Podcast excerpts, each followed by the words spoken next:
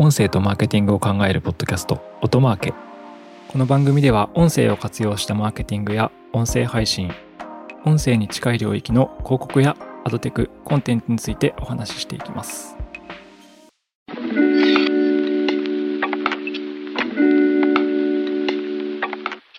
はい、えー、音なるの八木大輔です。皆さんご無沙汰しております、えー、配信は1ヶ月ほど間が空いてしまいました。まあちょっと事情があるので後ほど理由はお伝えしたいと思います。今日は高橋くんがお休みのため、えー、八木のみでお送りします。2021年の3月から、まあ、4月今頭なんですけど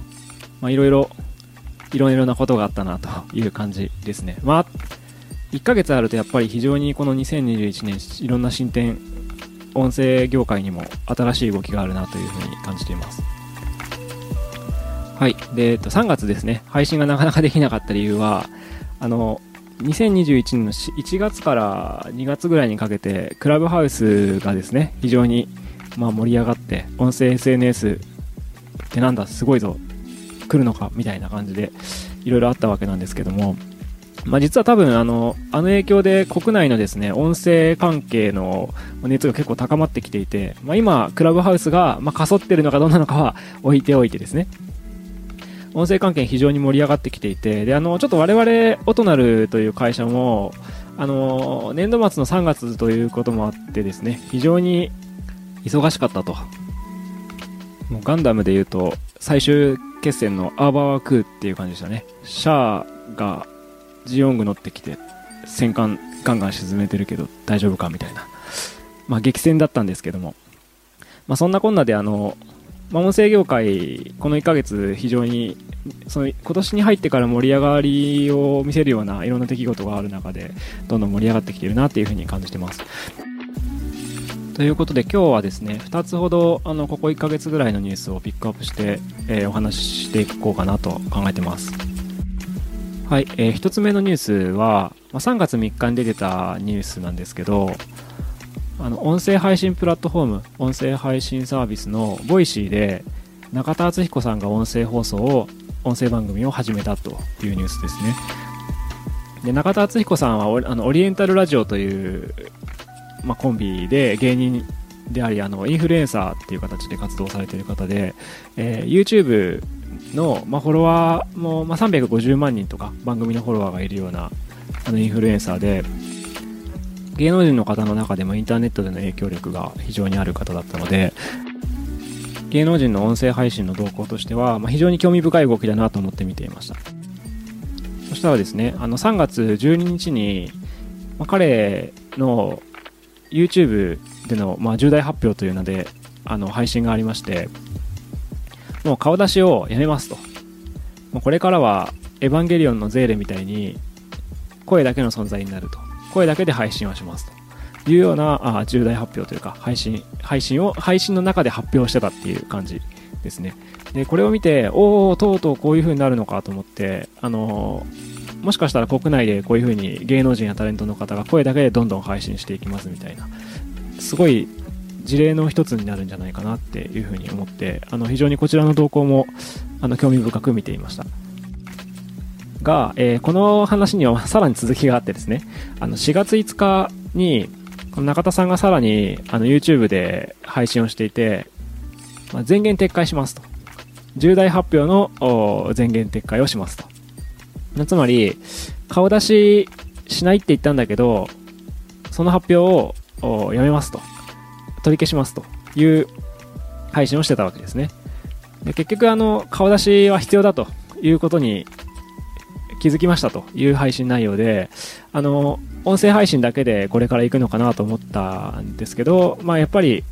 顔出しが必要だったというような配信でした。で、あの、芸能人の方なので、まあ、非常によくわかりますし、まあ、その方、そうです、まあ、そうだよねっていう感じなんですけど、あの、音声配信の、なんか起爆剤というか、すごくその動きを象徴するような感じで面白いなと思って見てたので、ちょっとこの動きは残念というか、あの、国内を代表する音声コンテンツになるかもしれないななんていうことを考えたので、まあ、次にまたこういったものが出てくることに期待したいなと思いました。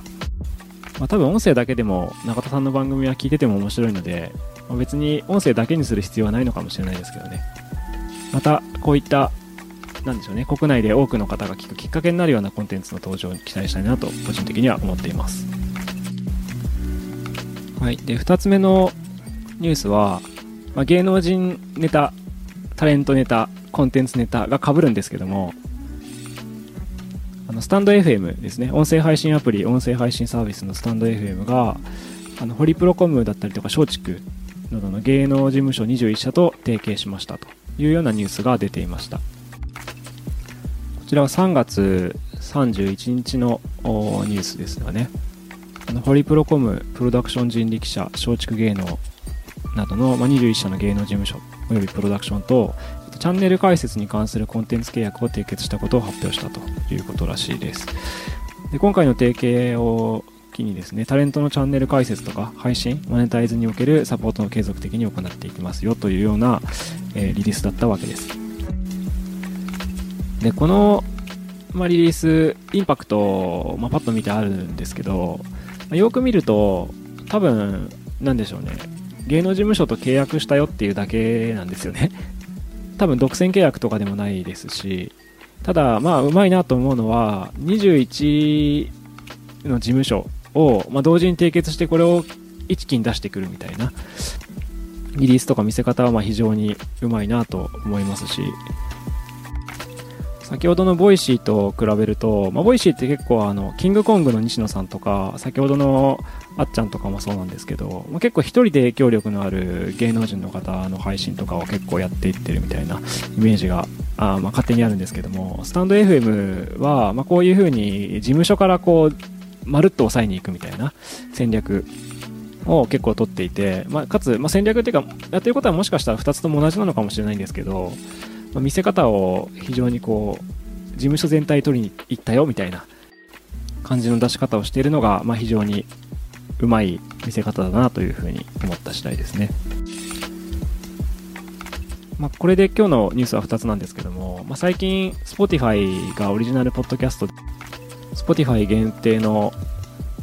小泉京子さんのパーソナリティ番組とかをオリジナルで配信しだしたりとかっていうところからも分かる通り、結構音声プラットフォームの戦いは、ま、結構コンテンツの取り合いみたいな、コンテンツ戦みたいなところで、まあ、コンテンツが良ければリスナーが集まってくる、リスナーがついてくる、MAU が増えるっていう形の戦いのフェーズではあるので、まあ、まだまだ国内のプラットフォーマーのシェアとかは各社動きを続けているという状況だとは思うんですけど、まあ、非常にこの辺りの一般の方ですね、なんかあんまりリテラシーが高くない方でも楽しめるコンテンツとかが非常に増えてきて、今後もどんどん敷居が下がっていくといいなと、あの音声コンテンツに触れる方が増えていくといいなと思っている次第です。結構いろんな取材だったりとかメディアに出るときに私がですね、えーと、話させていただいていることでもあるんですけど、まあ、結構この音声コンテンツ市場の発展には、まあまあ、4つぐらいファクターがあってで1つはハードウェアですね。ハードウェアとソフトウェア。ソフトウェアっていうのは流通を司るアプリケーションだってですね。で3つ目がコンテンツで4つ目がマネタイズだと考えています。で日本国内は、まあ、ハードウェアっていうのはグローバルでそのま、ワイヤレスイヤホンとかスマートスピーカーが発展してきているというのはもうすでに発生してきていることで。でソフトウェアに関してはあの Spotify だったりとか Google ポッドキャストだったりとかスマートスピーカーもそうですし Amazon Music あとは